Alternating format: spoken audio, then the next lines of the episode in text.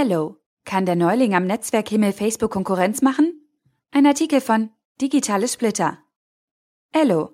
Das neue Facebook, nur ohne böse Hintergedanken? So ist die Story, die wir gerade überall über das Wunder-Startup aus Vermont lesen können. Schauen wir uns mal ein paar Fakten dazu an. Der Projektstatus. Das Projekt Ello ist gerade mal seit zwei Monaten öffentlich. Nach eigenen Angaben befindet man sich in einer geschlossenen Beta-Phase. Diese mündet dann in einer im Startup-Fachjargon MVP, Minimum Viable Product genannten Version. MVP ist die Minimalversion, die für den Benutzer bereits den Kernnutzen transportiert. In die aktuelle geschlossene Beta-Phase kommt man nicht so einfach rein. Bevor wir unseren eigenen Eindruck erlauben können, müssen wir uns also noch gedulden. Auch Dropbox, Facebook und Instagram hatten seinerzeit eine MVP auf den Markt gebracht. Aber niemand hatte darüber berichtet. Und wir in Europa hatten davon gar nichts mitbekommen. Der Unternehmensstatus. Das Unternehmen hat gerade eine sogenannte Seed-Finanzierung über 435.000 US-Dollar erhalten. Das ist die allererste Runde, um die MVP-Version zu bauen und zu testen, ob es wirklich Nutzer für die Idee gibt.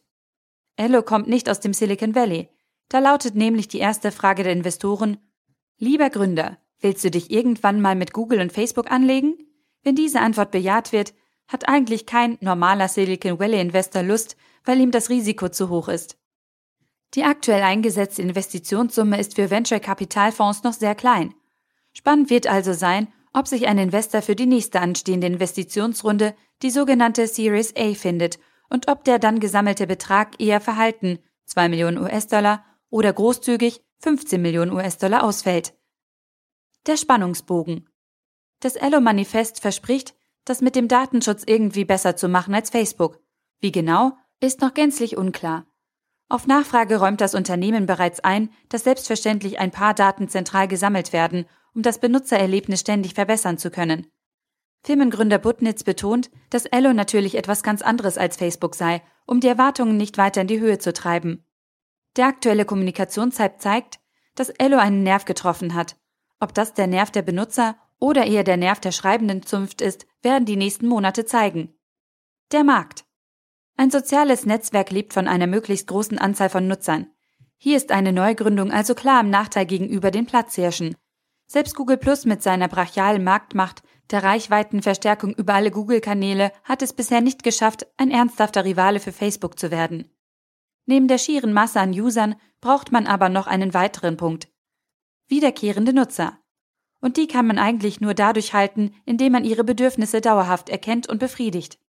Also ein anderes Vorgehen, als wir es bisher bei Ello sehen. Wird Ello nach dem Hype mit einer stabilen Nutzerschaft rechnen können?